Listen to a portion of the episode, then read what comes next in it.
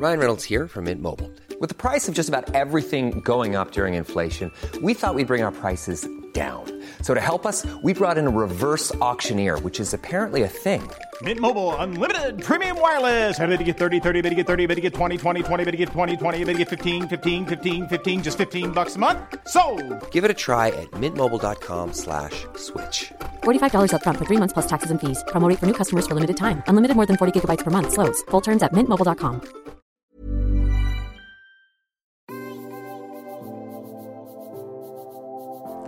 Tu m'as dans le creux de l'oreille, je peux te faire de la SMR et tout. Mais j'adore ta voix. Mais d'ailleurs, merci beaucoup d'avoir euh, reporté parce qu'on devait se voir en décembre et j'étais malade. Ouais. Et j'étais là, je, ne vais pas supporter de monter une heure de cette interview avec d'un côté ta sublime voix et de l'autre moi qui parle comme un canard. Est-ce qu'on entend le bruit de la litière du chat ou pas du tout? Non. Parce qu'elle est vraiment en train de gratter ses verres. Sophie Rich a fait la même pendant que je l'interviewais. Tu écoutes ça, je vais garder au montage. Team chat. Les risques de l'interview. Bonjour et bienvenue dans Les Impertinentes, le podcast qui donne la parole à celles qui mènent leur vie comme bon leur semble. Cette semaine, j'ai le plaisir et le privilège de tendre le micro à la douce voix de la chanteuse et compositrice Emma Oscar. Emma Oscar se produit chaque jeudi au théâtre Les Déchargeurs. C'est jusqu'au 5 mars seulement, donc bousculez-vous pour aller prendre vos places pour son spectacle, Les chansons improbables. Les Impertinentes est l'un des podcasts de la série Tuto Conquérir le Monde. Et si tu aimes ce type d'entretien, tu devrais adorer le podcast Activiste, que je coproduis avec Esther Meunier. Cherche Activiste dans ton appli de podcast, tu me remercieras plus tard, car pour l'heure, je te laisse à la douce voix d'Emma Oscar. Bonjour Emma, Bonjour Clémence. merci beaucoup de répondre au questionnaire des impertinentes. Avec plaisir. Je suis ravie que tu aies accepté cette interview. Je suis une grande admiratrice de ton travail. Oh, rien que ça. Oui, Ça commence bien déjà. je suis un peu stressée en vrai, alors qu'on se connaît. Enfin, c'est pour ça qu'on se tutoie, je précise toujours pour les gens qui écoutent. Euh, on, se, on se connaît parce que tu es régulièrement sur la scène des euh, One Match Show. Ouais. Euh, et que tu. Et en ce moment, tu tournes avec euh, ton propre, ton propre spectacle Exactement. qui s'appelle Les chansons improbables. Exactement. Et, et tu viens de sortir un EP En décembre, ouais. Qui Qui s'appelle Avant. et qui est magnifique. Vraiment, j'incite tout le monde à aller l'écouter. Évidemment, je mettrai tous les liens, mais on y reviendra. Euh, la première question que je voulais te poser, Emma, c'est tu fais quoi dans la vie? Euh, je fais quoi dans la vie? C'est une question pas facile parce qu'en fait, euh, j'ai une vie euh, euh, euh, qui est coupée en plein de petits bouts de vie. Je suis euh, moitié de la semaine euh, musicienne, autrice, compositrice, interprète. L'autre moitié de la semaine euh, employée dans une association d'aide aux victimes de violences sexuelles. Et je combine les deux et j'alimente l'un avec l'autre. voilà. On peut commencer par parler un petit peu de ton travail dans l'association Ouais. qui s'appelle C'est l'association Parler de Sandrine Rousseau euh, que vous avez interviewée avec Esther dans Activiste. absolument. Merci de faire la promo de, du podcast Activiste tous les mardis. super. Absolument. Comment comment as connu l'association? Comment tu l'as rejoint? Est-ce que tu peux me parler un petit peu de ton, ton parcours par rapport à ça? Ouais, alors euh, donc l'asso, elle a été créée par euh, Sandrine en juillet 2017, mais elle a commencé ses actions qu'en janvier 2018. Et moi, je cherchais une association aidante à la base, pas du tout pour y bosser, pas du tout pour y être bénévole, c'est parce que j'avais besoin d'aide. Et j'avais fait pas mal d'assauts à droite à gauche euh, et je trouvais pas l'assaut qu'il me fallait. Et donc, quand elle a annoncé euh, l'ouverture des groupes de parole, j'y suis allée euh, dès le début, en janvier 2018. La particularité, c'est que les groupes de parole sont contre victimes. C'est un peu ce qui fait peur parfois, parce qu'il n'y a pas du tout de pro, pas de psy, pas de. C'est vraiment juste des victimes. Des victimes qui vont bien, d'autres qui vont moins bien. Et du coup, c'est un groupe de pairs où on se censure pas, parce qu'on a toutes plus ou moins vécu les mêmes choses, même si euh, on a toutes des histoires différentes. Mais et en fait, c'était vraiment ce que je cherchais parce que enfin, je pouvais dire des trucs que nulle part ailleurs j'étais capable de dire, même si euh, j'avais déjà dit que j'avais subi un viol, etc. Mais c'est différent quand on parle des proches parce que forcément tu te censures parce qu'il y a l'affect. C'est différent quand on parle à des psys parce que, je sais pas, il y, y a des trucs qui sortent pas pareil. Alors que là, comme on sait tous les symptômes qui se passent après, tout, on dit tout, on n'a pas besoin d'expliquer, c'est juste reçu. Et moi, cette asso, elle a un peu changé ma vie par rapport à mm, mon histoire. Et du coup, euh, très vite, j'ai décidé d'y devenir bénévole. Et plus tard, on m'a proposé d'y travailler, il y a quelques mois là. Et c'est quoi ton rôle au sein de l'association aujourd'hui? Je suis coordinatrice, chargée de coordination et développement.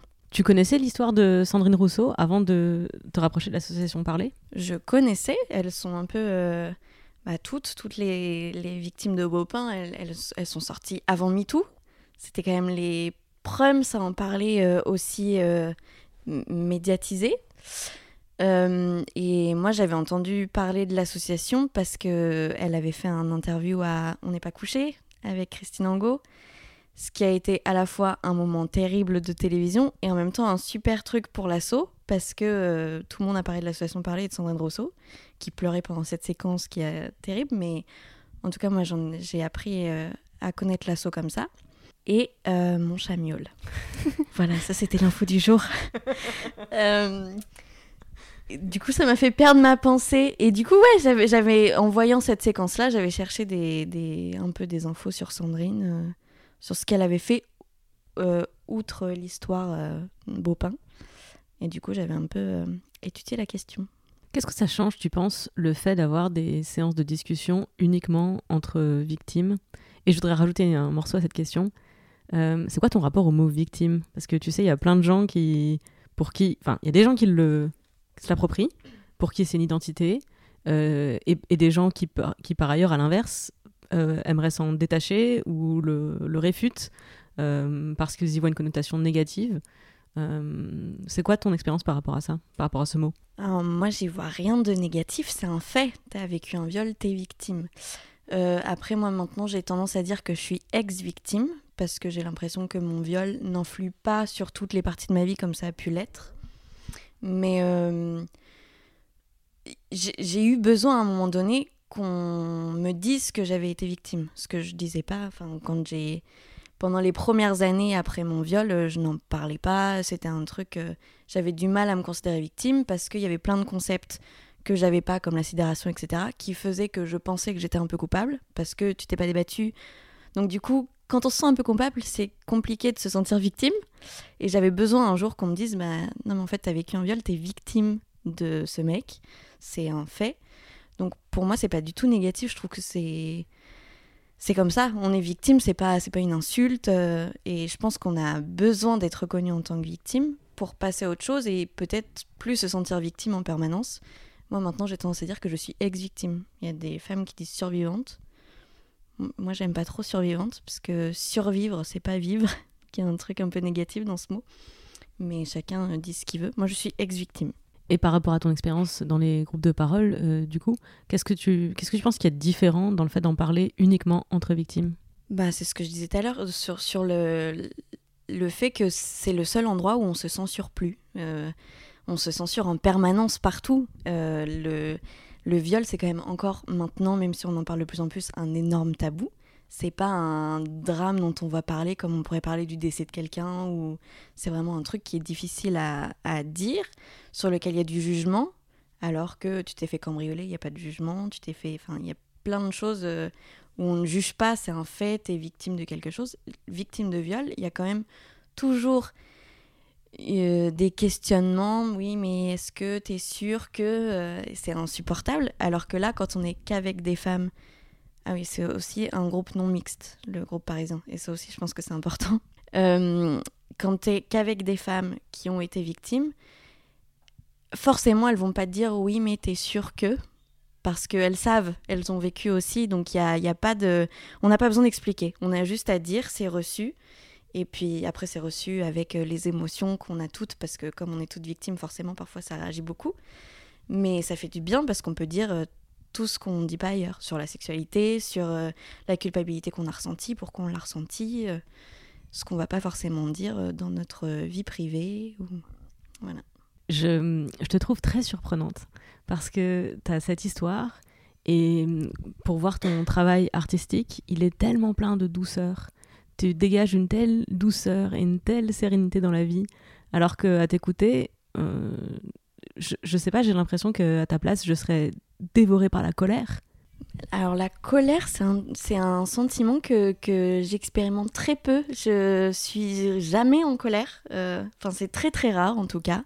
Ça m'arrive de temps en temps, mais non. Euh, par exemple, quand je, je, crois que je suis en colère, ma réaction c'est de pleurer. Mais en colère, non, je crois que c'est vraiment un truc que j'expérimente pas. J'ai pas de colère. J'ai plein d'autres émotions, mais la colère, c'est quelque chose que je ne connais pas. Ce qui parfois serait bien, je pense. Gueuler un bon coup, lâcher des trucs qu'on lâche pas. Mais la colère, j'ai pas. Mais oui, je te confirme. Enfin, je suis pas spécialement colérique, mais il y, a un- il y a un truc très euh, purgatoire dans la colère. C'est c'est comme un orage, tu sais. Mm, mm. Ça éclate et ça lave tout. Et après, peut-être qu'il y a des branches cassées, euh, la foudre qui est tombée là où il fallait pas, il y a un incendie qui s'est déclaré. Et... Mais il y a un truc, il y a un avant, il y a un après. Et parfois, c'est parfois salvateur, en fait. Mm. Ouais, non, là, c'est vraiment. Par exemple, je ne sais pas crier. C'est un truc que je sais pas faire. J'avais vu une kinésio pendant quelques mois. Et il y a une séance où je pleurais beaucoup. Et elle m'avait demandé de crier. Elle m'avait dit Tu prends ton manteau et tu cries. J'ai été incapable. Ce qui me faisait davantage pleurer. Parce que du coup, j'avais honte de pas être capable de crier. Alors que ça doit être un truc. euh, Enfin, enfant, on crie tous dans la cour, tu vois. Mais je sais pas, crier pour sortir des choses, je sais pas faire. Je, je sais pas être en colère. Je sais pas lâcher la colère, en tout cas. Et pourtant, tu travailles avec ta voix.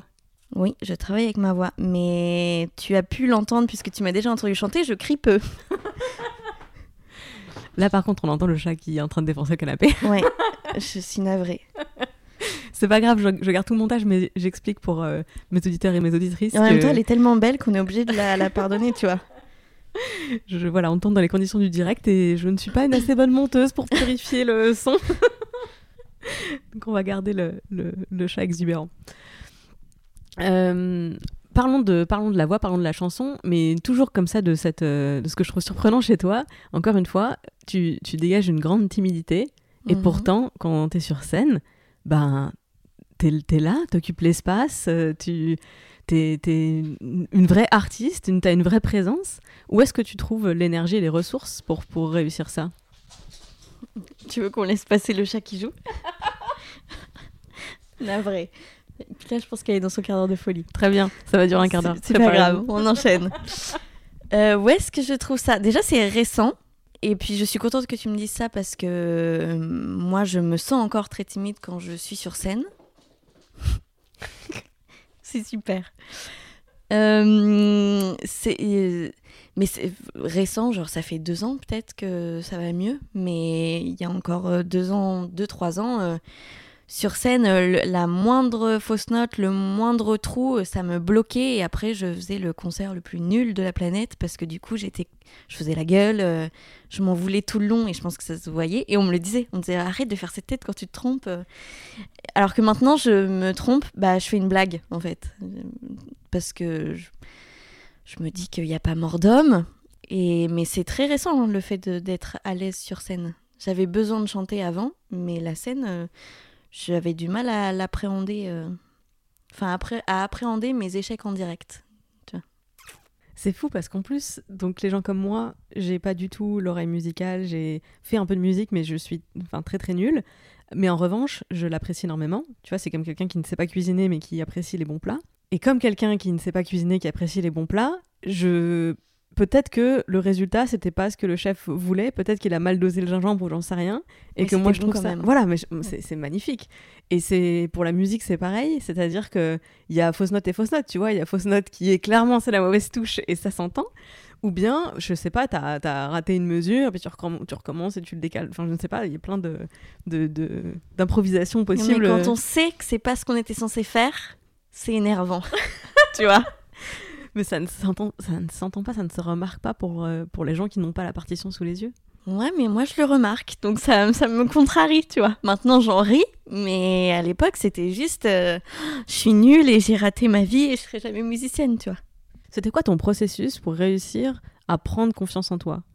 Waouh Je pense que c'est juste que j'ai grandi et j'ai appris à m'aimer hors musique et que du coup ça a impacté euh, ma vie musicale.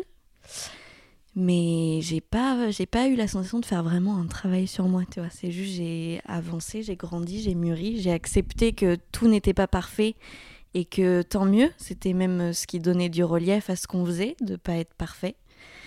Mais j'ai pas fait de travail particulier. J'ai juste grandi, je pense. Et beaucoup en peu de temps. C'est loin d'être anodin ou évident comme parcours. Enfin, tu le dis comme si c'était euh, ah bah j'ai entre guillemets j'ai juste appris à lâcher prise sur euh, mon besoin de perfection. C'est le travail de toute une vie pour beaucoup de gens. Ouais, bah après, j'ai pas fini. hein. J'ai encore. euh, Je crois qu'on a, on a du chemin encore euh, toute la vie sur ça, sur le lâcher prise. Mais ouais, je, je pense que je me suis libérée de pas mal de démons en peu de temps et qui avaient besoin de sortir et que ça m'a fait mûrir, grandir et accepter l'imperfection. C'est grâce à des, des rencontres que tu as pu faire, des conseils que tu as pu recevoir, c'est tiré de- d'expériences que tu as pu vivre. Tu vois, par exemple, tu parlais de, de frustration quand tu te trompes et du fait que ça impacte tout le spectacle. Sur cet exemple particulièrement, euh, à quel moment tu as, réussi à te débrancher ça? Ben, alors, tout à l'heure, tu parlais des one-match shows. Je pense que les medleys avec les filles m'ont vachement aidé. Parce que euh, le concept des medleys, c'est que sur la journée, on se voit et on construit un medley pour le soir. Donc, forcément, c'est pas parfait parce qu'on l'a fait qu'une journée, point. Et hum, comme on était un groupe et qu'en plus, ça avait vocation d'être un peu drôle, ce qui n'était pas non plus ma cam à la base, d'être drôle, je pensais que je ne l'étais pas. Euh, ça m'a vachement appris sur euh, le lâcher prise, ces trucs-là. Je pense que ça les filles m'ont fait beaucoup progresser, en particulier Marine Bausson. Euh, je me sens hyper chanceuse d'avoir pu faire ça avec elle parce que ça m'a fait complètement sortir de ma zone de confort, accepter que la musique c'était pas forcément qu'un truc sérieux, ce qui pendant longtemps pour moi c'était fallait que ce soit sérieux, on n'est pas là pour rigoler quoi et accepter que si on se plantait sur scène, c'était pas drôle, c'était pas grave, lapsus, c'était pas grave, et qu'on pouvait en rire après. Et c'est ce qu'on faisait à chaque fois. Donc je pense que sur cet aspect de accepter de se planter et pouvoir en rire, les medley, je pense que ça a été mon, mon gros euh, coup de pied aux fesses pour avancer. Pour avancer, c'est-à-dire pour réussir à euh, monter ton propre spectacle? Pour euh, ah bah alors je tournais déjà avant avec euh, mes propres chansons. Là sur mon spectacle, ça a un peu vocation à être drôle, même si c'est pas le concept Si c'est drôle. Moi, je l'ai vu du coup. Euh, donc les chansons improbables, c'est drôle. Ouais, tant mieux. Mais en tout cas, je pense que ça a vachement nourri ce spectacle-là, les medleys, parce que bah, dans les medleys, en plus, on chante un peu des chansons improbables. Toi qui en as vu pas mal de medleys, on, on chante d'ailleurs très peu de chansons sérieuses. Et donc, je pense que ça a beaucoup nourri ce spectacle-là, mais après, je suis pas sûre que ce soit grâce aux filles que j'ai monté le spectacle. Mais elles ont dû le nourrir, en tout cas, c'est sûr. Je m'arrête un instant sur ta distinction chansons sérieuses et chansons improbables. Explique-moi ta conception. Ouais, non, c'est peut-être mal dit. Euh, bah, des chans... bah, en gros, là, le concept des chansons improbables, c'est des chansons un peu euh, plaisir coupable, quoi. Des chansons, je sais pas, euh, qui, qui ont été chantées à l'époque de façon très sérieuse, mais qui aujourd'hui, tu, tu l'écoutes seulement euh, quand t'es bourré ou quand t'es avec tes potes en karaoké ou, ou et d'ailleurs. Euh, mais, mais tu chantes pas trop ça sérieusement, quoi. C'est euh, Gilbert Montagnier, les L5 et tout ça. euh, à l'époque, ils l'ont chanté très sérieusement, mais aujourd'hui. au premier degré, tu veux dire, Ouais, ouais. premier degré, à, à fond. Mais aujourd'hui, les premières notes de On va s'aimer et les Sunlight des Tropiques, t'es t'es pas hyper premier degré pour le coup. Enfin, peut-être qu'il y en a, mais moi, c'est pas le cas en tout cas. Tu sais ce que tu fais en ce moment? Je trouve que c'est tellement difficile parce que tu joues devant une, une petite salle, donc tu vois le public. Alors de tous les artistes que j'ai pu interviewer dans, dans ma carrière de journaliste, euh, tous et toutes m'ont confirmé, m'ont dit que C'est pire. c'est terrifiant parce que tu vois les gens. Euh, ouais, c'était un peu ma grosse hantise à accepter euh, cette salle. Parce qu'en fait, c'est le théâtre qui m'a démarché pour que je fasse ce spectacle à la base. Et euh, quand j'ai vu la salle, déjà, ils m'ont dit la jauge, c'est 19 personnes. Donc je me suis dit, je remplis, il y a que 19 personnes, même en remplissant. Et euh, j'ai 8 dates, donc il y a même des dates que je vais probablement pas remplir, tu vois. Et c'est hyper difficile. Euh, je, bah là, jeudi dernier, quand t'es venu, je j'ai pas souvenir d'avoir autant stressé dans ma petite carrière de musicienne euh, à l'idée d'un spectacle. quoi. J'étais vraiment ultra stressée. Et oui, tu vois tout le monde. Tu vois les réactions. Tu vois quand une blague prend pas. Tu vois si ça prend, ce qui est cool. Mais tu, là, t'es obligé de t'attarder sur tous les visages parce que tu les vois tous. Il y en a pas suffisamment pour que tu les oublies, quoi. Comment tu gères justement ce stress? D'avant-performance Bah, je gère euh, peu en fait. Je, j'attends patiemment, ou non, pas, pas très patiemment d'ailleurs. J'attends que ça arrive. Euh, ça s'évapore un peu euh, une fois que je monte sur scène. Encore que là, jeudi, je me suis sentie tendue à peu près tout le long du spectacle. Mais je, je gère pas très bien le stress. Après, je connais des potes qui gèrent bien moins, c'est-à-dire ils vont vomir avant, etc. Moi, j'en suis pas là. Mais euh, je trépigne, quoi. Je fais des tours dans la loge, je... j'hyperventile. euh, Je prends des huiles essentielles en pensant que ça va tout guérir si jamais je déraille, tu vois. Mais non, je, je gère hyper mal le stress. Est-ce que tu ressens une distinction entre le, le stress, angoisse, anxiété et le stress euh, qui d'énergie, tu sais, le, la, Ouais. ten- la bonne tension, l'adrénaline Bah là, clairement, jeudi, c'était un stress juste angoisse. J'ai pas. Alors que l'an dernier, quand euh, on a fait Bobino avec les filles, j'étais ultra stressée, mais j'ai senti que c'était un stress, un gros coup d'adré. Et une fois sur scène, j'ai senti que ça m'a servi. Ra- raconte, raconte Bobino, parce que je pense que pas beaucoup de monde a la rêve comme ça. Raconte Bobino. Et ben Bobino, pareil, c'est les medley avec les filles, donc les, sur les One Match Show. Et euh, l'an dernier, euh, Mademoiselle a donc fait un One Match Show euh, spécial à Bobino. Et on a fait avec les filles euh, l'entrée du spectacle où c'était euh, l'historique de Mademoiselle et la fin où c'était un grand medley d'un quart d'heure. euh. Et c'était ma plus grosse scène de toute ma vie, Bobino. J'avais jamais fait un truc aussi gros. C'est combien de places, Bobino? C'est presque 1000, 990, un truc comme ça. Ouais. J'avais jamais fait un truc comme ça. Et puis c'était fou parce que moi, Bobino, j'avais été tellement de fois dans le public que me dire là, je suis sur la scène, c'est dingue. Donc j'étais ultra stressée, mais clairement, le stress m'a servi. Le rideau, il s'est ouvert et d'un coup, je me suis dit putain, ça y est, j'y suis. Et c'était dingue. Alors que le stress de jeudi dernier, c'était pas un bon stress. Mais il va s'évaporer au fur et à mesure des semaines. Et t'arrives pas à dupliquer l'énergie de, de... En fait, c'est une, une vraie question que je pose euh, en tant que... Enfin, par curiosité, parce que je pense qu'il y a beaucoup de gens qui sont... euh, qui ont une grosse euh, fibre artistique, grande fibre artistique plutôt, et hum, qui partagent cette euh, approche-là du public, de la scène. Et bah, je pense que le, le stress, c'est un obstacle majeur pour plein de gens. Et je m'interroge sur tous, les, tous les trucs, toutes les méthodes qu'on peut réussir à développer pour, pour que ce soit plus un obstacle, en fait. Ouais, moi j'ai vraiment pas de solution quoi. Je, je déteste les exercices de relaxation et tout ça. Je suis très mal à l'aise à l'idée d'être seule avec moi-même. J'en ai fait pourtant hein. en faisant euh, quelques années de cours de chant, on avait des exercices de respiration, de relaxation et tout ça. C'est ma hantise absolue, ça me stresse encore plus. Donc euh, vraiment, à part trépigner, euh, j'ai pas d'autre solution pour le moment. Mais peut-être je, je verrai le truc. Après là, c'était un, peu un truc particulier parce que c'était la première fois que je jouais ce spectacle-là. Et c'était la première fois depuis 2013 que je montais seule sur scène. Ce qui pour moi était un peu... euh, Je m'étais dit que j'arrêtais les trucs seule. Parce qu'une fois arrivée sur Paris, je me suis trouvé des musiciens et j'ai tourné qu'avec des musiciens ou avec les filles euh, des medley. Et je faisais plus rien toute seule.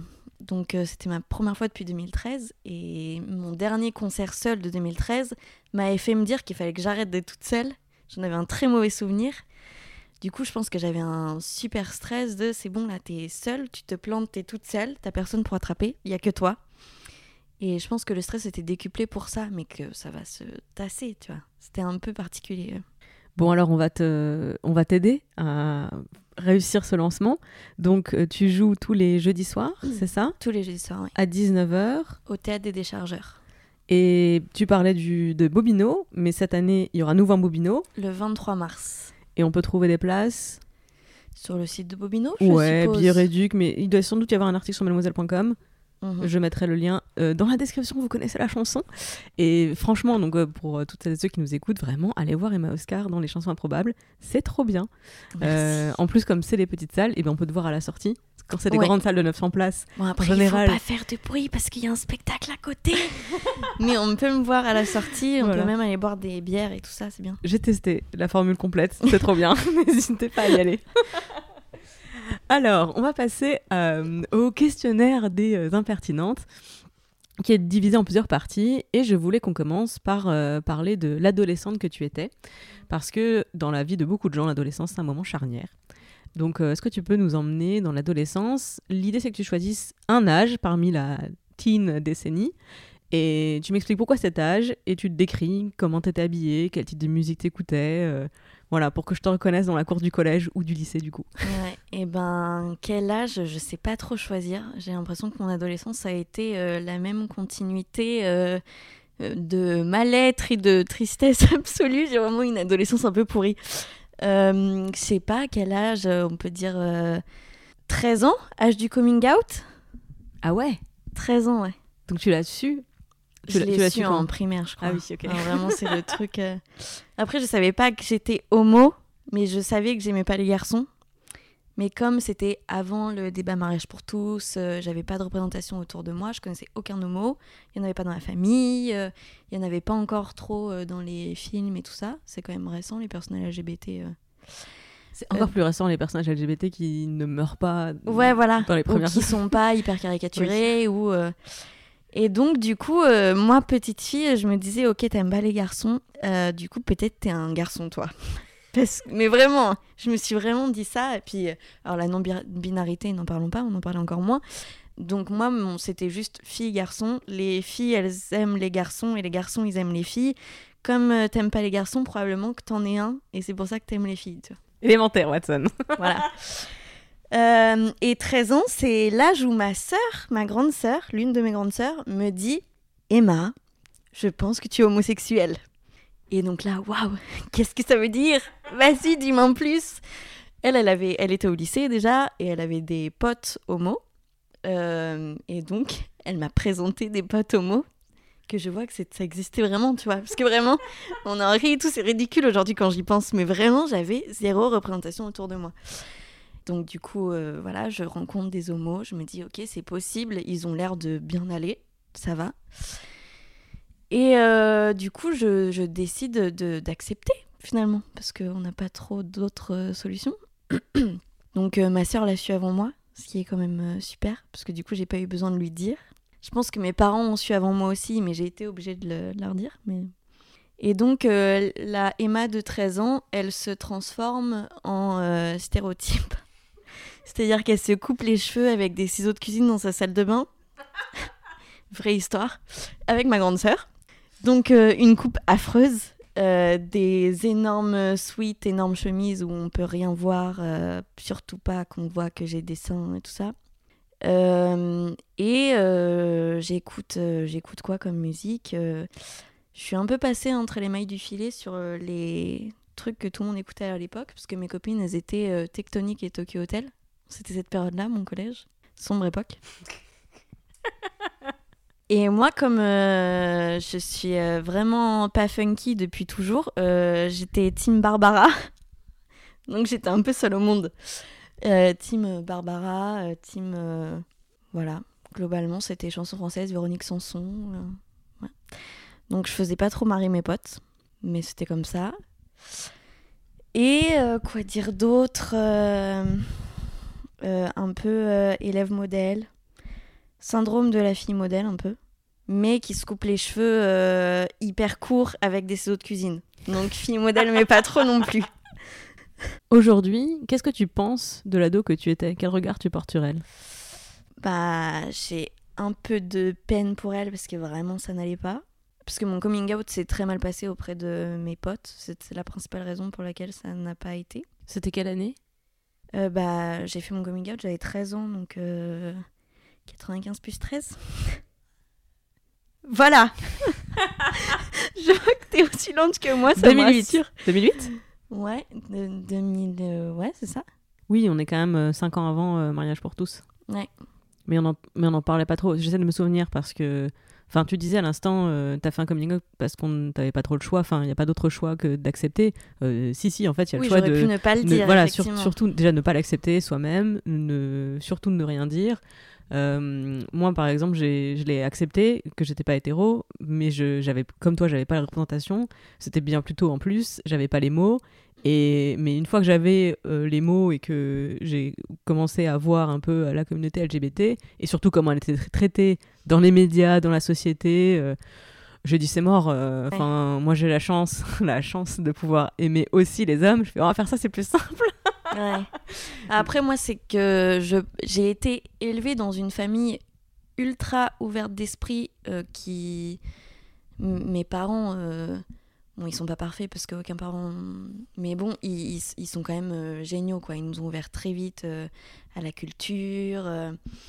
Mais par contre, là où peut-être ils ont un peu péché, c'est qu'ils nous ont pas du tout préparé, aucun de, de nous quatre, au fait que la haine, ça existait, que tu pouvais te prendre des grosses claques euh, pour euh, des choses que tu ne pouvais pas changer, c'est-à-dire qui tu es.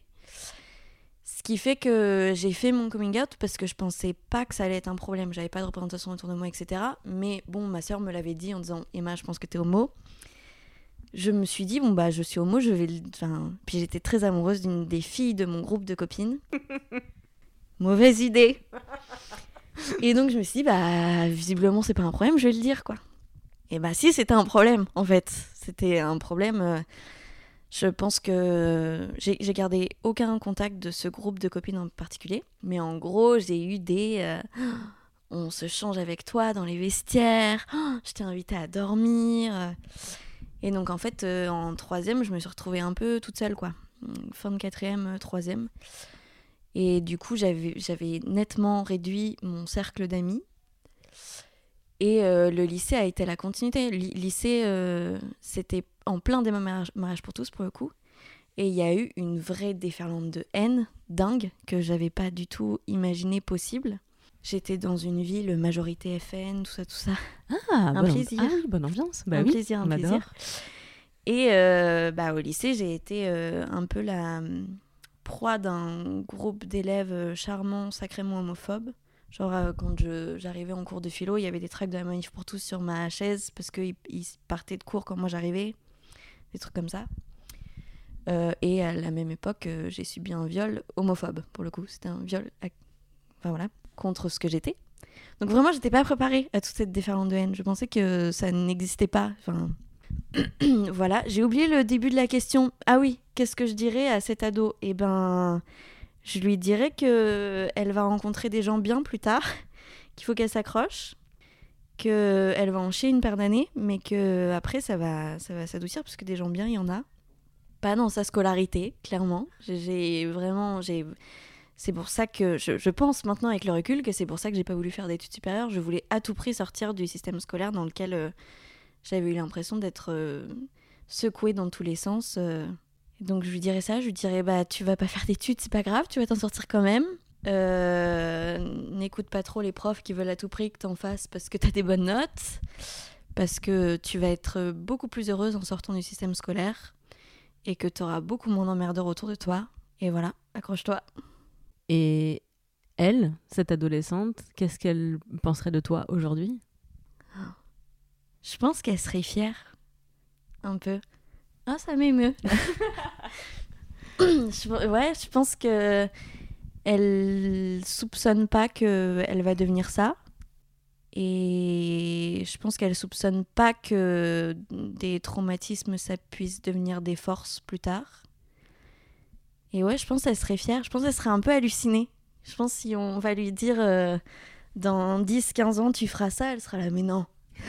Sérieux? Tu vas faire des scènes et tu vas témoigner et tu vas... Dingue. Je pense qu'elle soupçonne pas du tout. Je voulais rebondir sur ce que tu disais sur les parents qui nous préparent pas à la violence du monde. J'ai clairement une expérience similaire. Je pense que c'est pas vis-à-vis de mes parents que j'avais peur de faire un coming out ou d'assumer qui, j'étais. Euh, je viens d'un un petit village, petite communauté, tout le monde se connaît, tout le monde connaît tout le monde, tout le monde parle sur tout le monde, et en plus, grosse culture très catholique. Et ben, clairement, euh, je pense que mon éducation catholique, c'est une, source infinie de paradoxes où j'ai tellement appris, on m'a tellement répété que Dieu était amour et pardon et, et il accueillait tout le monde dans sa communauté, euh, laissait les enfants venir à moi et tout ça. En revanche, la, la version, la vraie version de la vraie vie de, de, de ces préceptes, c'était tellement euh, ah les femmes n'ont pas le droit de tenir tel rôle, euh, les femmes sont impures parce que euh, ne parlons même pas d'homosexualité tellement c'était un tabou absolu. Enfin et je c'est je pense toute cette confrontation à cette succession de paradoxes qui m'a fait rester dans le placard si longtemps parce que ben il n'y a pas d'espace quoi y a pourquoi pourquoi sortir assumer qui tu es t'exposer comme ça Alors que euh, vous dites toutes que, enfin tout, tous et toutes que euh, euh, faut qu'on soit fiers, etc. Mais il n'y a pas d'espace, quoi. Et c'est ce que tu racontes de, tes, de tes expériences de, collège et de lycée. Ouais, après, moi, j'ai pas du tout grandi avec. le, Enfin, pas du tout dans une famille catho. Athées tous les deux et. Même anti-religion, un peu. Mais quand même, ils m'ont pas préparé parce que. Parce que j'étais baignée dans la bienveillance en permanence. Donc. euh, Donc je ne pensais pas que qu'il puisse y avoir tant de haine et effectivement on n'a pas d'espace parce que mais après ça dépend de où on est en fait parce qu'à Paris j'en vois plein de l'espace. Mais moi aussi petit village euh, au fin fond de la Charente-Maritime, euh, puis petite ville mais majorité FN un peu douloureuse. Et, effectivement j'étais pas du tout à ma place quoi, mais vraiment pas du tout. Et je, je pense que les homos n'ont pas leur place partout mais parce qu'on leur laisse pas la place.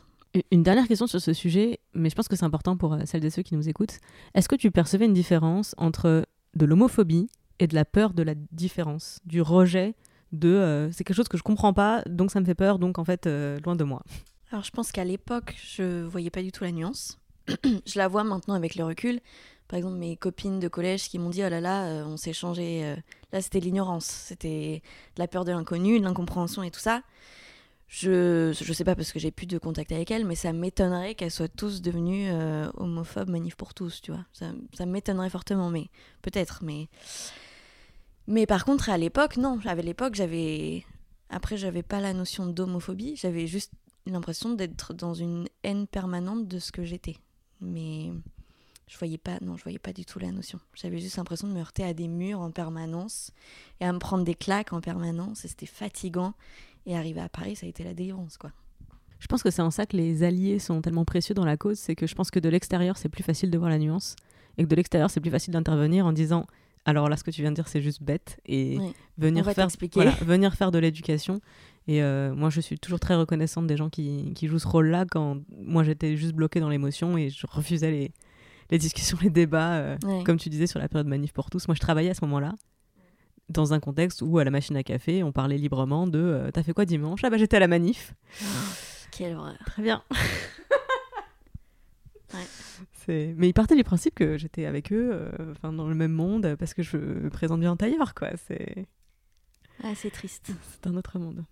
Bref, passons à des choses plus euh, jouasses. Vas-y. Donc, si ta vie était un film, quelle serait sa bande originale Euh, Que de la chanson française. Quelle surprise. Mais pourquoi la chanson française? Qu'est-ce que t'aimes tellement dans la chanson française? Bah, je trouve qu'on a une super langue. Et je sais pas, les chansons à texte, c'est ma passion. C'est pour ça que tous les jeudis soirs, je reprends du Gilbert Montagnier.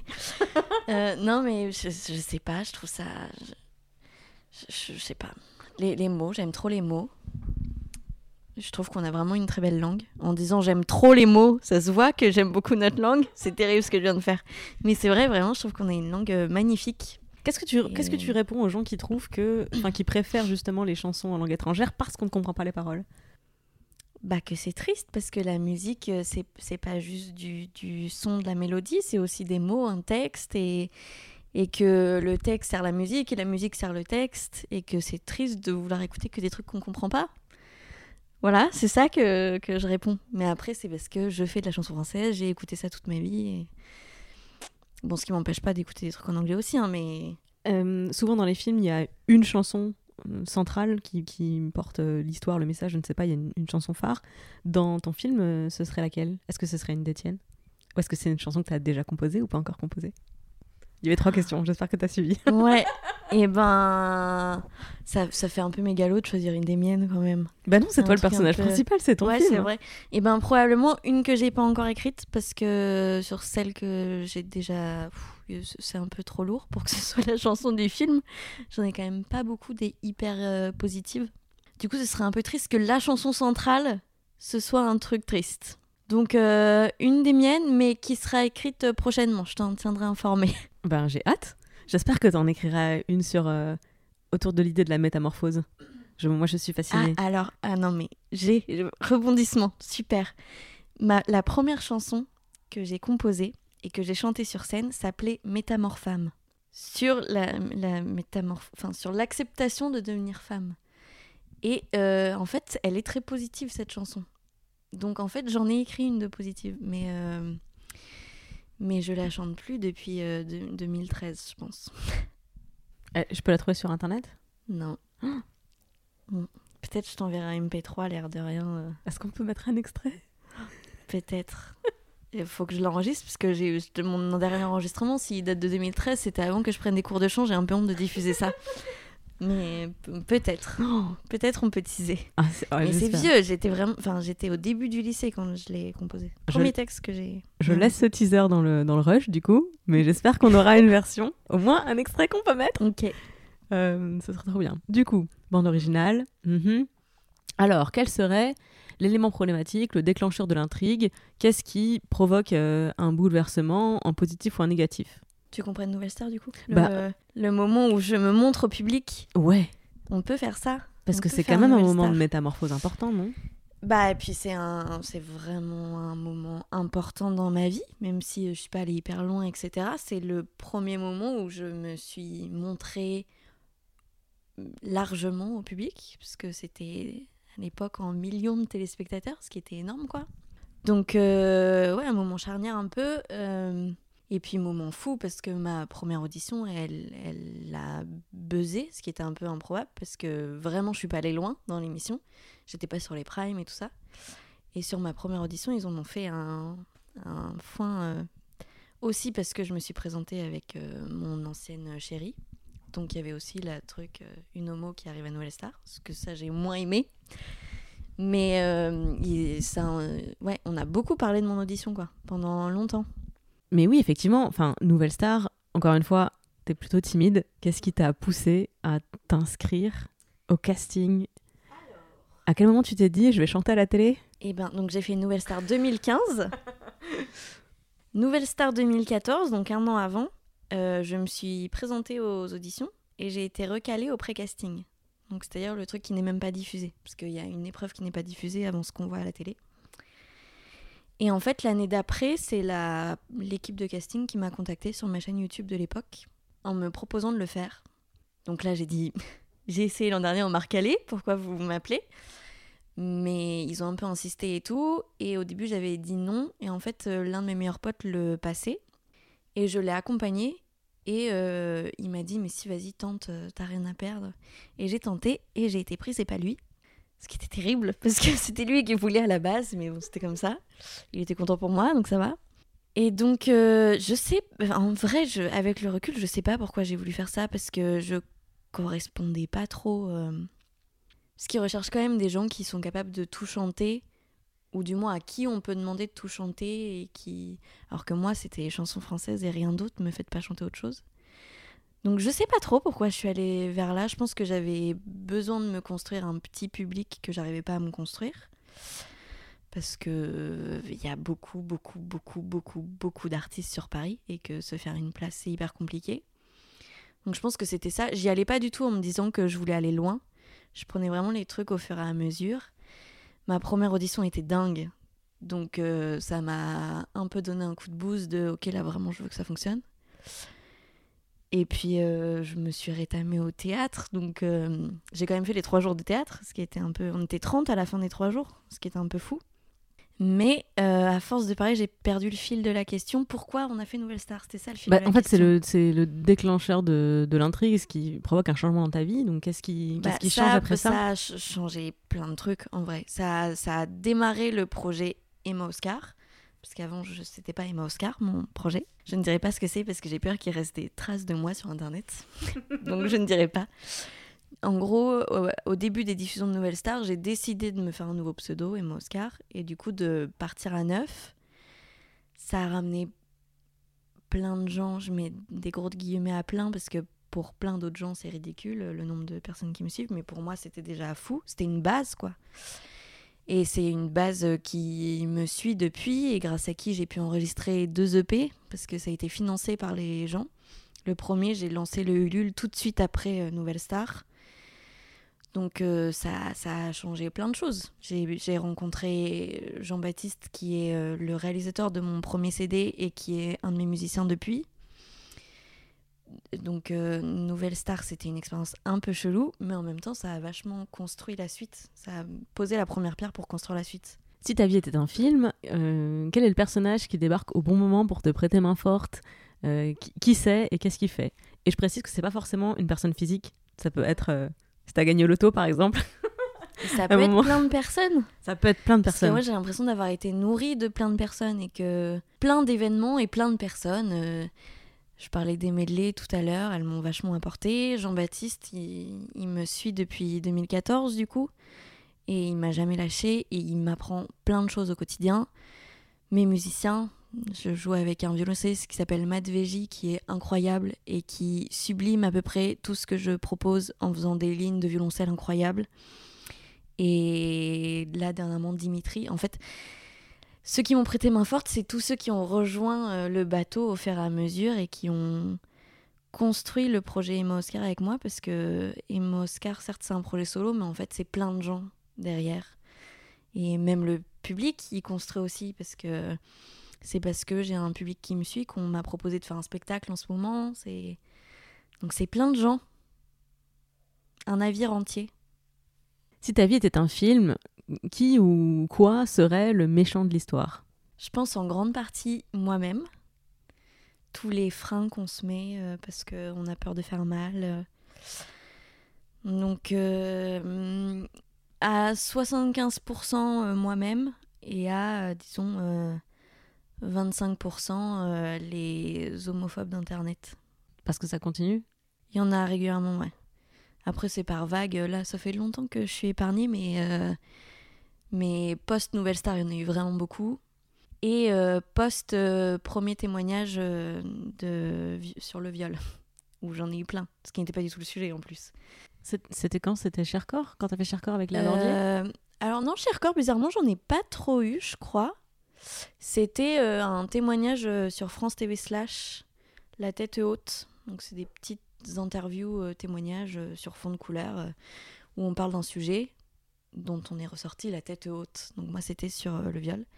Et là pour le coup j'ai vraiment eu une déferlante de propos homophobes, pire qu'après Nouvelle Star, alors que déjà après Nouvelle Star j'en avais eu pas mal. Donc 75% moi, parce que je pense que je me fais plus de mal que les homophobes, parce que je regarde de moins en moins. Et 25% euh, les homophobes, qui prennent quand même de la place et qui prennent quand même le pas, parce que quand on, on aime les choses sur Internet, on va pas forcément le dire. On va mettre un pouce en l'air et puis c'est tout. Alors que ceux qui détestent, ils vont le dire. Donc euh, quand parfois on lit des commentaires, on a l'impression qu'il y a vachement plus de haine que d'amour, alors que c'est pas le cas. Mais c'est ce qu'on retient le plus parce qu'on va moins facilement aller envoyer de l'amour que de la haine. Ça, c'est hyper important. Je, suis, trop contente que tu en parles. Et hum, j'invite euh, tous les gens qui nous écoutent là en ce moment à, s'ils l'ont jamais vu, à aller voir le TEDx de Marion Séclin sur le sujet, sur le cyberharcèlement. Euh, moi, j'ai travaillé avec Marion et j'étais euh, avec elle à ses côtés quand euh, eh ben, elle a commencé les vidéos sur le féminisme sur Mademoiselle. Et j'ai suivi de trop loin hein, tout ce qui lui est arrivé par la suite, suite à ça. Et c'est vrai que j'ai.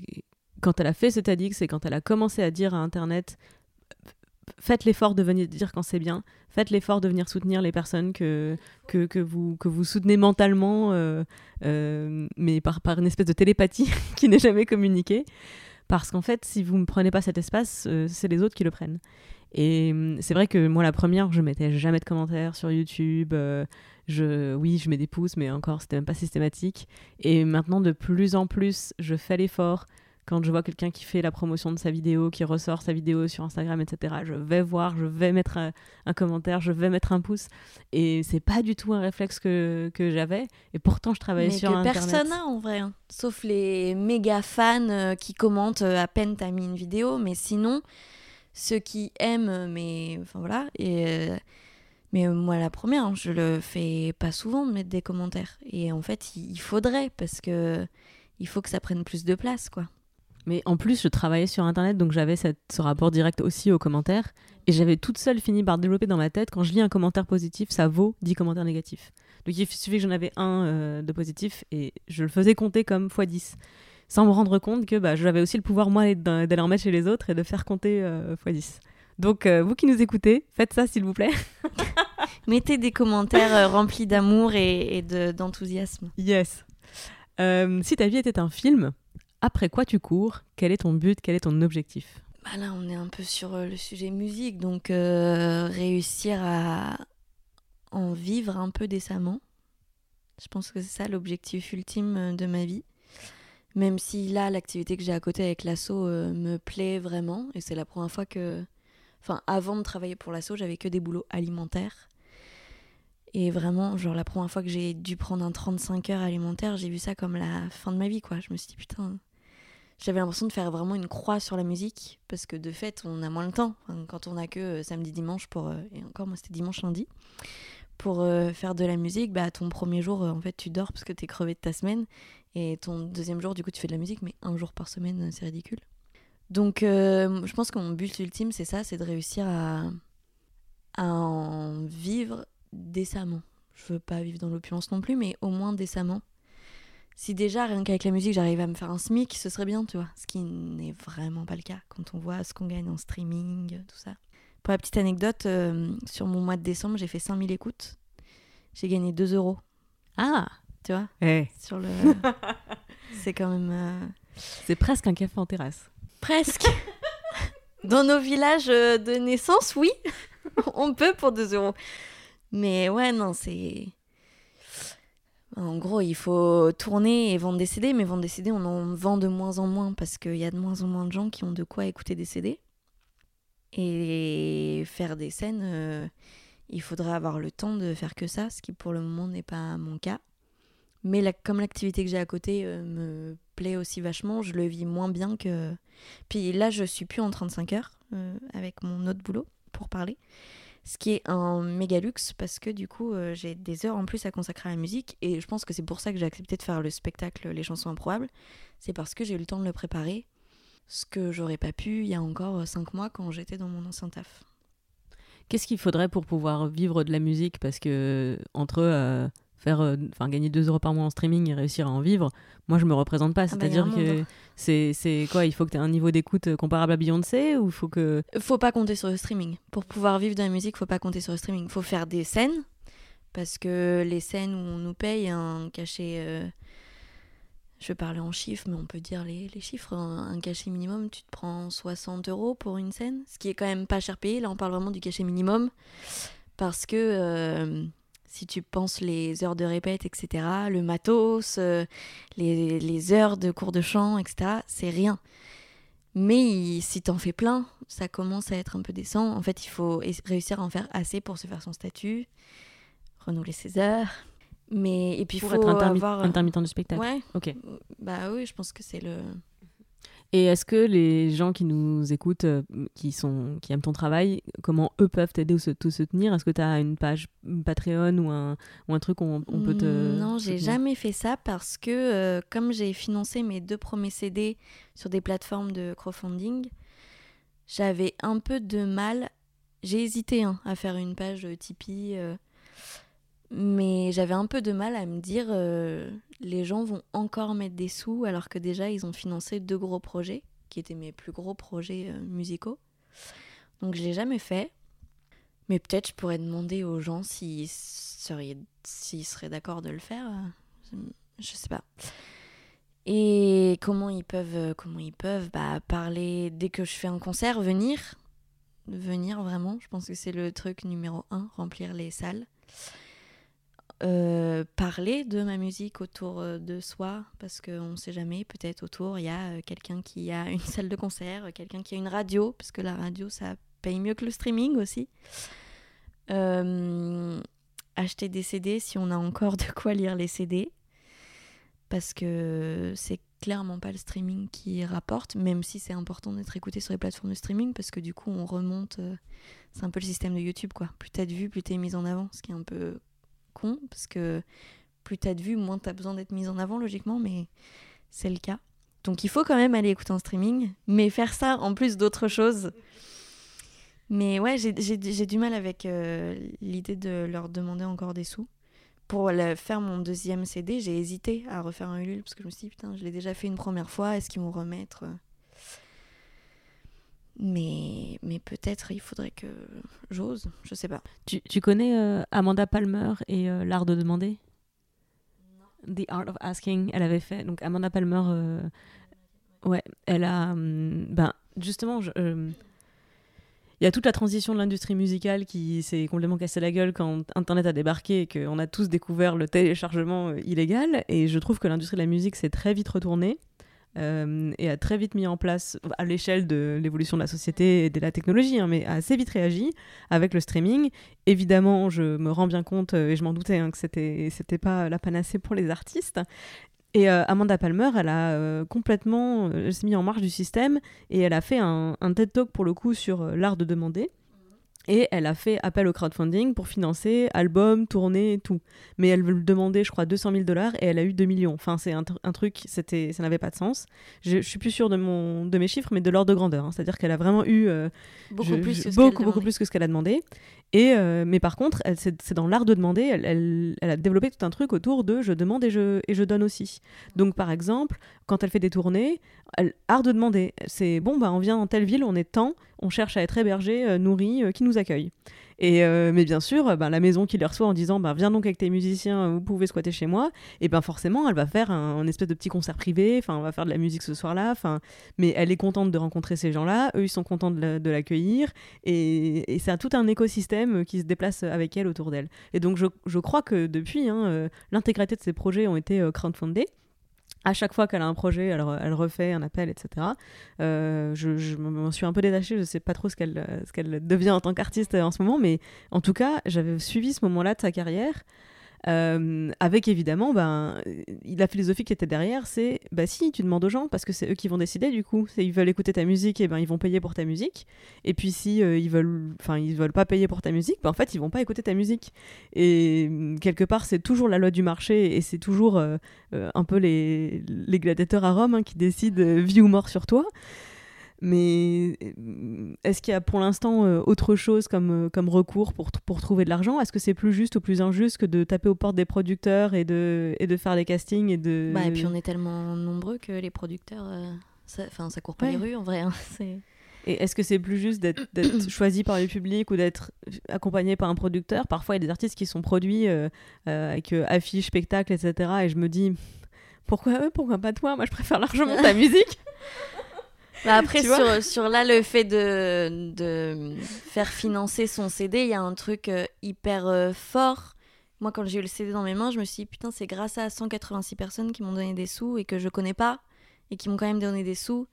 Du coup, il y a un truc euh, hyper fort de lien avec les gens que probablement j'aurais pas fait comme ça si j'avais été accompagnée par une prod. Mais après, euh, être accompagnée par une prod, ça a quand même pas mal d'avantages aussi. Parce que là, du coup, euh, tout le enfin, je suis toute seule euh, sur tout le démarchage. euh, ce qui est usant et ce qui n'est pas mon métier à la base, quoi. Je, je, enfin, je fais pas de la communication, je fais pas du marketing. Je sais pas faire, j'apprends au fur et à mesure parce qu'on n'a pas le choix. Parce que je pense aujourd'hui, être artiste, c'est savoir être vendeur, savoir être euh, musicien, savoir être plein de choses, mille casquettes. Donc j'apprends au fur et à mesure. Mais en tout cas, il y a un truc hyper valorisant de se dire que c'est les gens qui aiment ce que je fais qui ont financé mon bébé. Parce que. Ouais, c'est fou. Effectivement, j'ai vraiment l'impression que le film de ta vie sera un film choral. Mais oui, avec plein de gens. Ce serait une comédie musicale et t'écrirais euh, toutes Ah, les chansons. grave. J'adorerais. Je suis fan des comédies musicales. J'adorerais que ce soit une comédie musicale. Euh, alors la quatrième partie de cette interview, c'est un peu au pied du mur. Je voudrais qu'on parle d'obstacles.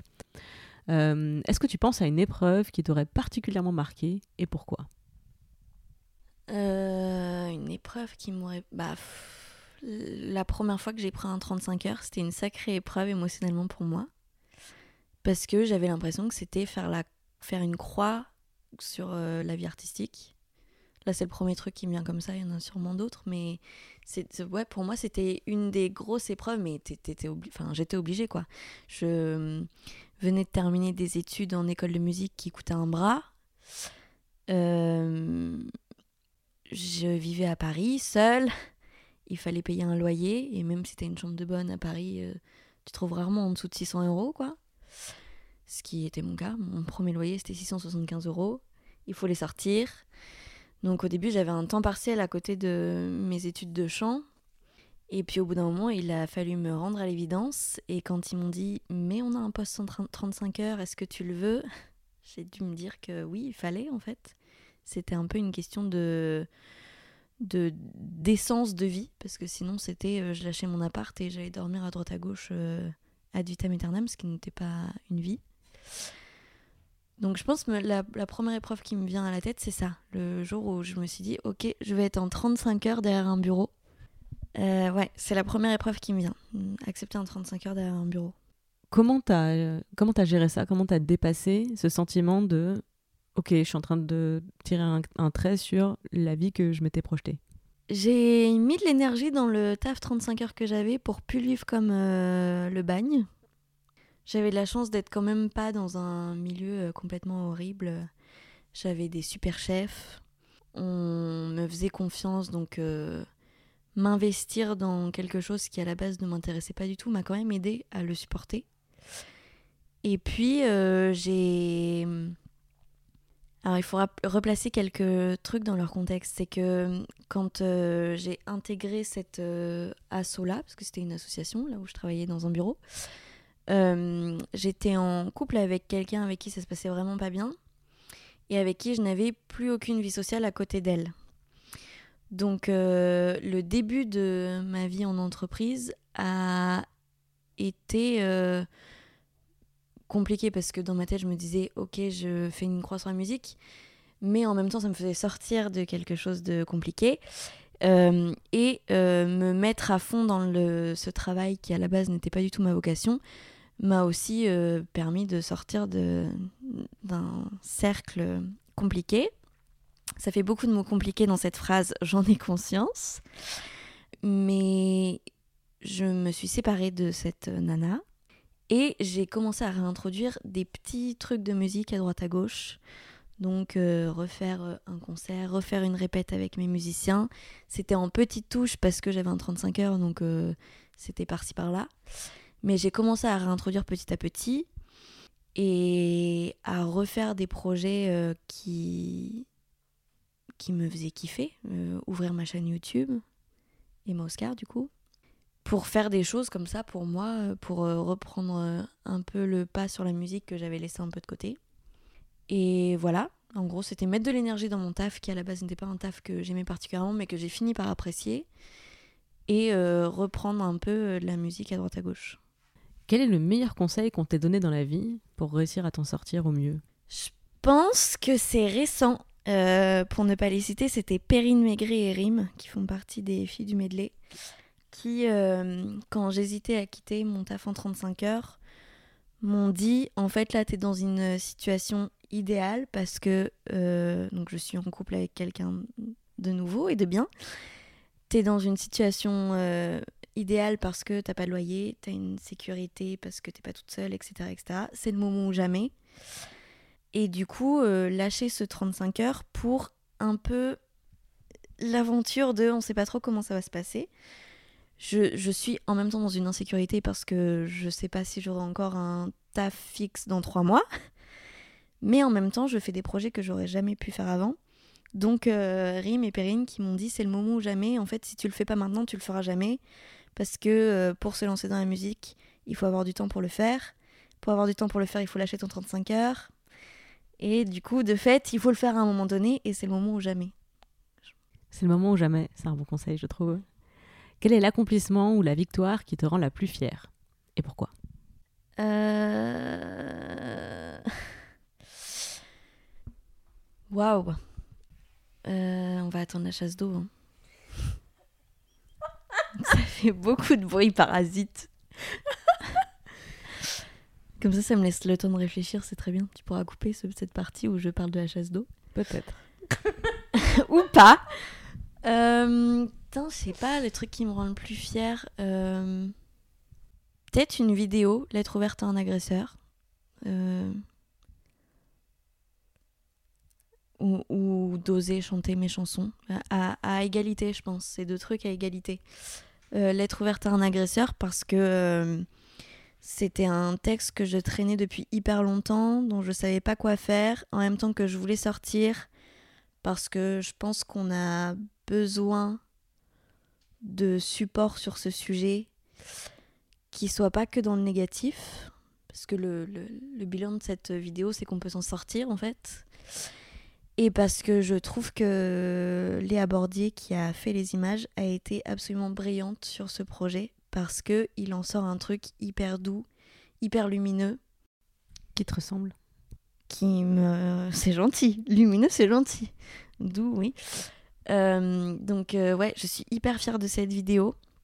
Et c'est, peut-être euh, le meilleur accomplissement dans le sens où un événement traumatique dont j'ai cru que j'allais jamais m'en sortir, finalement, c'est devenu un moteur dans ma vie. Et euh, un gros sujet quand même, parce que ça fait partie de mon quotidien en permanence. Je travaille dans une asso, euh, je... mais je suis hyper fière de pouvoir euh, en parler publiquement parce que pour la Emma ado qu'il vivait, je pense qu'elle aurait eu besoin de trucs comme ça. Moi, mon premier déclic, c'était un reportage infrarouge qui s'appelle Viol, elle se manifeste.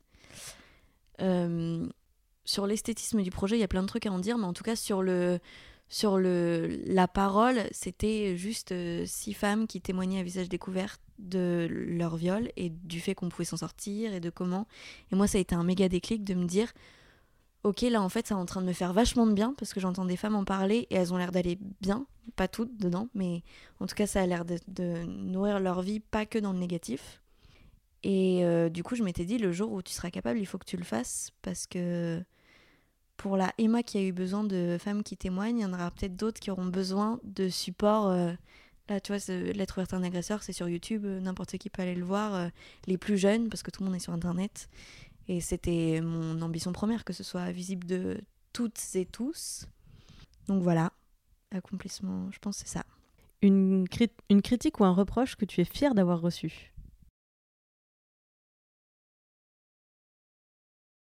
Une critique ou un reproche Je sais pas. Euh, Alors, euh, tu me laisses un petit quart d'heure, on va y réfléchir. Une critique ou un reproche j'ai, euh, Comme j'ai un peu de mal avec la critique, je sais pas trop s'il y en a une où je me suis dit Ah, eh oh, on me dit ça, c'est trop bien. Euh, Bah, Souvent, c'est un truc qui est à retourner. Euh, je sais pas ce que je pourrais prendre comme exemple, mais quand on, selon, il y a des gens, il y a des gens qui me, il y a des gens quand ils me disent, euh, putain, t'es chiante toi. Je suis très fière qu'ils me disent ça parce que je suis très fière d'être, euh, de perturber leur, euh, leur conception du monde ou leur, leurs idées préconçues. Tu vois ce que je veux dire? Euh, Bien sûr, quand c'est c'est quelqu'un pour qui j'ai de l'estime, euh, que j'aime beaucoup, euh, qui me dit que je suis chiante, euh, c'est pas du tout la même, euh, la même répercussion. Je le perçois pas du tout de la Ouais, même façon. un mec que tu connais pas euh, sur une critique. Bah peut-être euh, tous les commentaires négatifs euh, qui sur le fait que je m'étais présentée à mon audition Nouvelle Star avec ma copine. Euh, parce que euh, ces commentaires négatifs n'ont pas du tout euh, été présents pour ceux qui se sont présentés en couple hétéro. Et du coup, euh, à la fois c'était chiant et à la fois je me disais c'est cool en fait, ça se, ça se remarque et ça veut dire qu'il y a du chemin et qu'il faut qu'on fasse le chemin. Et, moi, j'étais très fière de me présenter avec euh, ma meuf à l'époque euh, parce que j'avais envie d'être avec la personne que j'aimais et c'était elle en l'occurrence. Donc pour moi, c'était normal.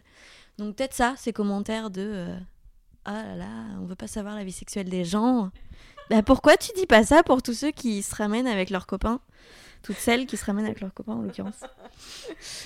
Mhm. Alors, j'ai une dernière question pour cette partie au pied du mur. Après, on passera à pile ou face. Et moi, je vis ma vie à pile ou face. Vas-y, je t'écoute. Je la connaissais cette chanson parce qu'elle est Ah. dans le François Ozon, 8 femmes. Ah oui, Et c'est pour ça. J'ai vraiment pas beaucoup de culture musicale, mais ça tu l'avais. plus en cinéma. Très donc bien. euh, voilà. J'étais très fière de connaître ça. Alors, cette question, c'est la première fois que tu as utilisé ta voix pour défendre une cause qui te tenait à cœur. C'était quoi et c'était quand? Je pense que c'était le cher de Léa Bordier la première fois que je me suis servi de ma voix pour parler d'un sujet. Cher de Léa Bordier, c'était en 2017, donc c'est récent en fait, ça fait trois ans. Euh, Pour ceux qui ne connaissent pas les corps de la Bordier, euh, déjà allez voir. C'est donc des vidéos de femmes qui parlent de leur rapport au corps et de comment des événements influent sur leur rapport au corps. Et donc moi, j'avais parlé pour la première fois du viol que j'avais subi et des répercussions que ça avait eu sur euh, ma vie et mon rapport au corps. Et de l'importance de parler de viol comme on pourrait parler de n'importe quel euh, traumatisme. Je pense que c'est ça la première fois. Et qu'est-ce que ça t'a coûté? Euh, ça m'a coûté de mettre des projecteurs sur une partie hyper intime de ma vie. Euh, Ça m'a coûté de mettre des projecteurs sur un- une partie hyper intime de ma vie. Euh, Je l'avais choisi, donc en même temps, je pouvais pas trop euh, m'en plaindre. Ça m'a coûté. bah, peu de temps après, ça m'a coûté une, une tripotée d'homophobes. Qu'est-ce que ça m'a coûté d'autre? Sinon, ça m'a pas coûté grand chose en fait. C'est un, peu le sens de la question. Ouais, hein. J'espère au fil du temps d'avoir, euh, quand j'aurai beaucoup d'interviews euh, euh, sur les impertinentes, qu'au fur et à mesure on se rende compte entre nous que souvent on a l'impression que c'est monter, c'est grimper l'Everest, gravir l'Everest, que de prendre la parole et de défendre quelque chose qui nous tient à cœur, qu'on a beaucoup à perdre, alors qu'en réalité, soit on a, c'est pas grand chose, soit ce que ça coûte, c'est des choses auxquelles on, on, ne tenait pas ou qu'on ne voulait pas. Tu vois, c'est comme effectivement une artiste qui s'engage sur une cause. Euh, ah bah derrière, tu vas perdre tous, des contrats, tous les contrats publicitaires euh, en mannequinat, euh, c'est en cr- crème de cellulite, et- etc. Sauf qu'à la base, si tu t'engages dans cette cause, c'est que t'étais pas forcément euh, Bah oui, pour les partenariats cellulites. Du coup, Bah non, c'est clair. Puis là, en gros, je dis j'ai perdu le fait de garder ce truc traumatique dans mon intime, mais en même temps, euh, très tôt, je m'étais dit que le jour où je serais capable, j'en parlerais. Donc euh, j'avais choisi d'en parler. Et euh, sur les homophobes, je pense que j'ai parlé au bon moment parce que les homophobes ne me faisaient plus grand effet, tu vois. J'en aurais parlé quatre ans avant, je pense que avoir un torrent de commentaires homophobes, je l'aurais très mal vécu. Mais là, c'était chiant, c'était lourd parce que j'en ai eu beaucoup. Mais en même temps, j'en ai tellement rien à faire qu'il y en a à qui ça plaise pas que je couche avec des femmes que. Ok, vous polluez un peu mon feed, mais c'est tout ce que vous faites en fait. Donc. euh, merci beaucoup Emma. On va passer à la dernière partie de cette interview qui s'appelle Pile ou Face, puisque je vais te poser des questions sur, en règle générale dans la vie, t'es plutôt thé ou café, ça pas du tout. Euh, alors, le but c'est que tu répondes et que tu choisisses un des deux. Je sais que la plupart des gens sont pas 100% l'un ou 100% l'autre, on est plutôt quelque part au milieu, mais choisis ton nom quand même. Ok. Et tu as le droit de passer une question, mais j'aimerais bien que tu on a le m'expliques droit à un pourquoi. joker. Plusieurs si tu veux, si tu enfin, si tu te reconnais pas dedans ou que tu veux pas répondre, tu as le droit, mais je préférerais que tu m'expliques pourquoi. Parce que j'essaie de faire un petit peu un portrait robot des impertinentes. Attention, est-ce que tu es prête Ouais. C'est parti. En règle générale, dans la vie, tu es plutôt optimiste ou pessimiste? Maintenant. Non, en fait, je vais mentir, je suis, je suis plutôt pessimiste. Pourquoi? Je suis plutôt pessimiste euh, parce que euh, je pense que j'ai pas encore réglé euh, toutes les questions de confiance en soi et que du coup, avant de commencer un projet, je me dis forcément que je vais louper, mais après, je me rends compte que je le loupe pas. Et du coup, euh, j'ai un brin d'optimisme qui arrive, mais ouais, on va pas mentir, la première action, c'est d'abord d'être pessimiste. Mais pourtant, qui tu as est- hésité. Ouais, j'ai hésité parce que je me dis en même temps, euh, en même temps, il y a, il y, a, il y a des fois où non, c'est pas clair cette réponse. Non, alors non, si quand même. La première réaction, c'est d'être pessimiste, de se dire que je vais pas y arriver. Et puis après, j'y réfléchis un peu, je me pose et je me dis non, si en fait. C'est un peu ambivalent. hein. Ok. En règle générale, dans la vie, tu es plutôt anxieuse ou détendue? Anxieuse, sans hésitation aucune. J'aime bien cette partie parce que normalement j'arrive à savoir ce que tu vas répondre parce qu'on vient de passer une heure ensemble, donc euh, je me retrouve normalement dans le questionnaire. Sinon je me rends compte que j'ai raté mon interview et que je connais pas mon invité. Donc là, pour l'instant, je n'étais pas surprise. Pour l'instant je suis pas surprise. En règle générale dans la vie, tu es plutôt nostalgique du passé ou excité par l'inconnu de l'avenir? Euh, pas du tout nostalgique du passé, donc euh, je dirais plutôt excitée par le futur. Mais en vrai, plus euh, préoccupée par le présent. En règle générale dans la vie, tu es plutôt amatrice des foules ou des moments de solitude? Moment de solitude. En règle générale dans la vie, tu es plutôt profiter de la vie ou travailler maintenant pour profiter demain? Profiter de la vie quand même. hein. quand même. En règle générale dans la vie, tu es plutôt confiante ou prudente? Euh, pru- prudente. Mais bon, pru- pru- pas assez prudente pour ne pas oser faire les choses. C'est clair cette euh, réponse? Oui, je pense que la prudence, c'est pas du tout un obstacle, c'est juste une, une, euh, une façon d'aborder le risque. En fait, euh, si tu es plutôt confiante, ça veut dire que tu as plutôt tendance à suivre tes intuitions et ou les gens qui t'entourent et ou les opportunités. Et si tu es prudente, il y a d'abord ce filtre de toi par rapport Analyse à toi-même. de- ouais. Voilà. J'ai tendance à analyser les pires trucs qui peuvent arriver avant d'agir. Donc je dirais quand même prudente. Je pense que c'est ça la distinction entre les deux. En règle générale dans la vie, tu es plutôt organisé ou bordélique? Ça dépend pourquoi. Si on parle juste en termes de rangement, je suis ultra bordélique, mais ultra bordélique. Après, il y a des parties de vie où je suis hyper organisée. Donc, euh, ma chérie m'appelle le classeur Excel, tu vois. Mm. Parce que, par exemple, on part en week-end, je... c'est chiant parfois. Je, je prévois tout, je... je suis capable de faire des classeurs Excel pour à peu près tout. Mais si on parle juste de rangement, là, ça se voit pas trop, mais je suis hyper bordélique.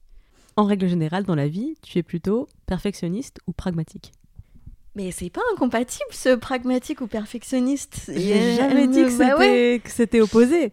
C'est juste, c'est plutôt, ta- c'est ta clé d'entrée en fait, ta clé de lecture du monde, ta grille de lecture du monde, ou de, enfin de, par rapport à toi-même. Bah les deux, hein. Je- euh, Je, je vais répondre à ta place. Vas-y. tu es perfectionniste, Emma. Ah bon, je suis perfectionniste. bah oui, parce que c'est ce que tu disais tout à l'heure sur, euh, t'as appris à lâcher prise sur le fait que, bah non, ce serait pas parfait sur scène, t'allais pas Ouais. pouvoir tout maîtriser. Ouais, ouais, Donc en fait, ta clé d'entrée, elle est d'abord perfectionniste, mais effectivement, euh, bah, de toute façon, je pense que les... pour être une personne équilibrée dans la vie, par rapport à toutes les questions que je viens de poser, il faut un mélange des deux. Ouais. Si t'es que optimiste, en fait, t'es dans le déni. Si t'es que pessimiste, bon bah t'es en dépression. Euh, si t'es que anxieuse, euh, tu profites jamais de la Ouais. vie. Si t'es trop détendu, ben tu te Eh fous ben, jamais la alors pression. Clémence, elle a dit j'étais perfectionniste. Donc je pense que tu es plutôt perfectionniste par rapport à l'heure et demie des discussions Ouais. qu'on vient d'avoir. Mais néanmoins, effectivement, si tu étais pur perfectionniste, tu, tu ne ferais rien.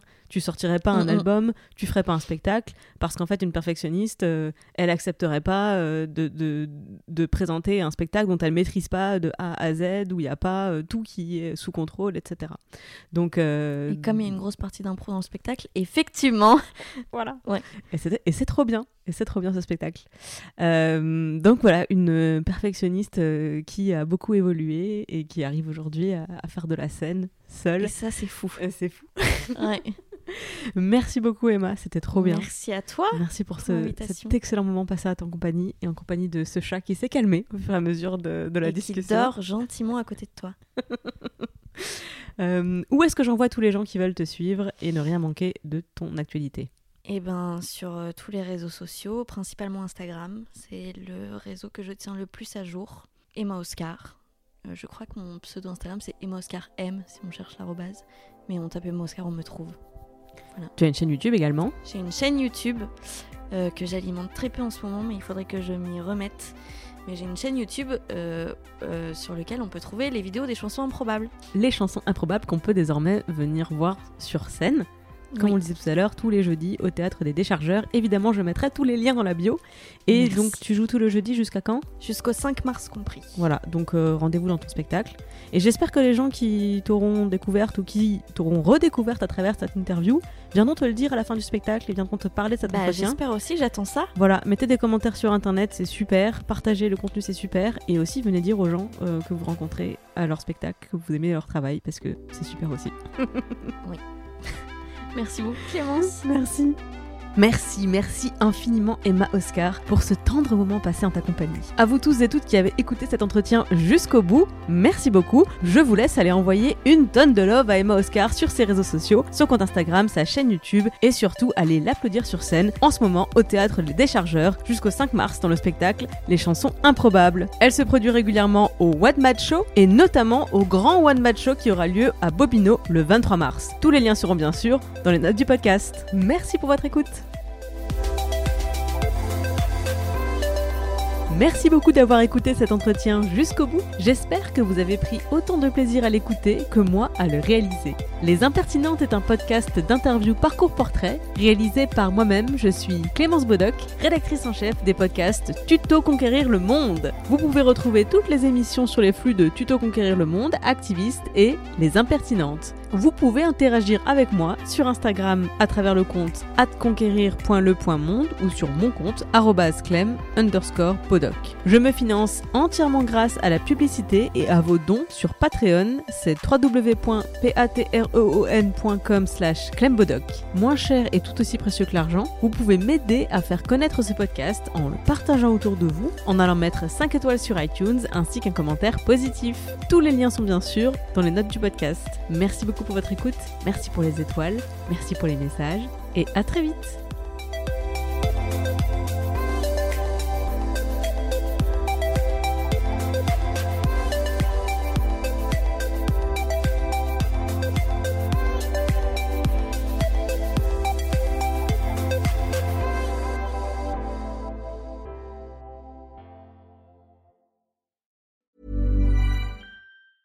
Ever catch yourself eating the same flavorless dinner three days in a row? Dreaming of something better? Well, HelloFresh is your guilt-free dream come true, baby. It's me, Gigi Palmer. Let's wake up those taste buds with hot, juicy pecan-crusted chicken or garlic butter shrimp scampi. Mm. Hello Fresh. Stop dreaming of all the delicious possibilities and dig in at HelloFresh.com. Let's get this dinner party started.